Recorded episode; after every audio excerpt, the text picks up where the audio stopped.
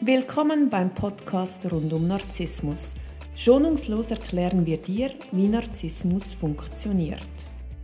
Wir, Martina Müller und Chris Övre vom Verein für Opfer von Narzissten, geben dir wöchentlich einen Einblick zu diesem Thema. Wir sind auch online für dich da.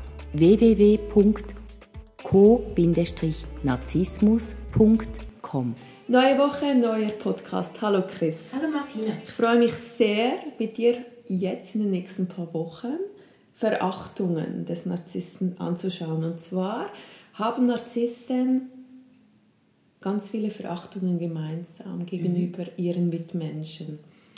Und heute möchten wir anschauen, wieso der Narzisst sein Umfeld so verachtet.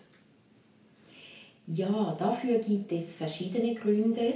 Äh, das eine ist mal, er findet sich ja wahnsinnig genial und nicht alle sehen das so. Also wenn jemand sagt, also ich finde dich ja schon gut, aber nicht so gut, wie du denkst, dann muss er diese Person natürlich verachten. Und das wird er tun. Er wird äh, die Person schlecht darstellen, wird schlecht über diese Person reden, macht sich lächerlich drüber.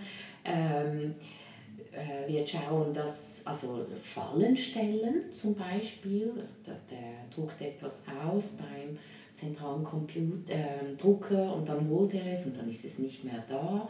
Dann sagt er, du hast doch gar nichts gedruckt. Also er wird versuchen, ihn zu äh, manipulieren, maximal zu verunsichern.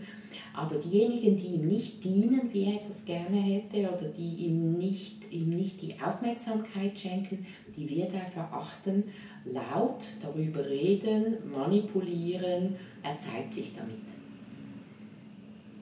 Das stelle ich mir extrem anstrengend vor für das Umfeld. Wenn da die ganze Zeit die Realität so verzerrt wird. Ja, das ist so. Und er hört nicht auf und er findet bestimmt jemanden, der äh, seiner Meinung ist. Und so baut er seine Flying Monkeys auf, also verschiedene Leute, die das dann auch weitertragen. Also er hat dann schnell so einen verlängerten Arm. Die Verachtung seines Umfelds, das wird er pflegen ähm, und sich wirklich darauf versteifen. Kann man auch so sagen, je nach Narzisst geht das dann auch schon ins Sadistische rein?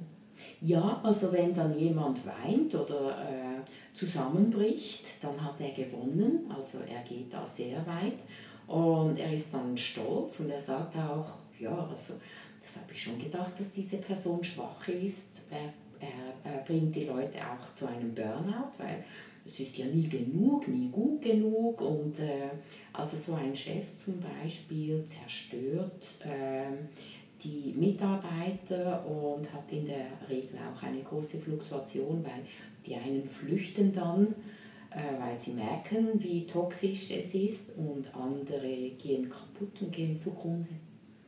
Wahnsinn. Deshalb ist es ja auch so wichtig, dass man spricht, dass wenn er wieder versucht, seine Intrigen zu knüpfen, dass man zur anderen Person geht und sagt, du, stimmt das?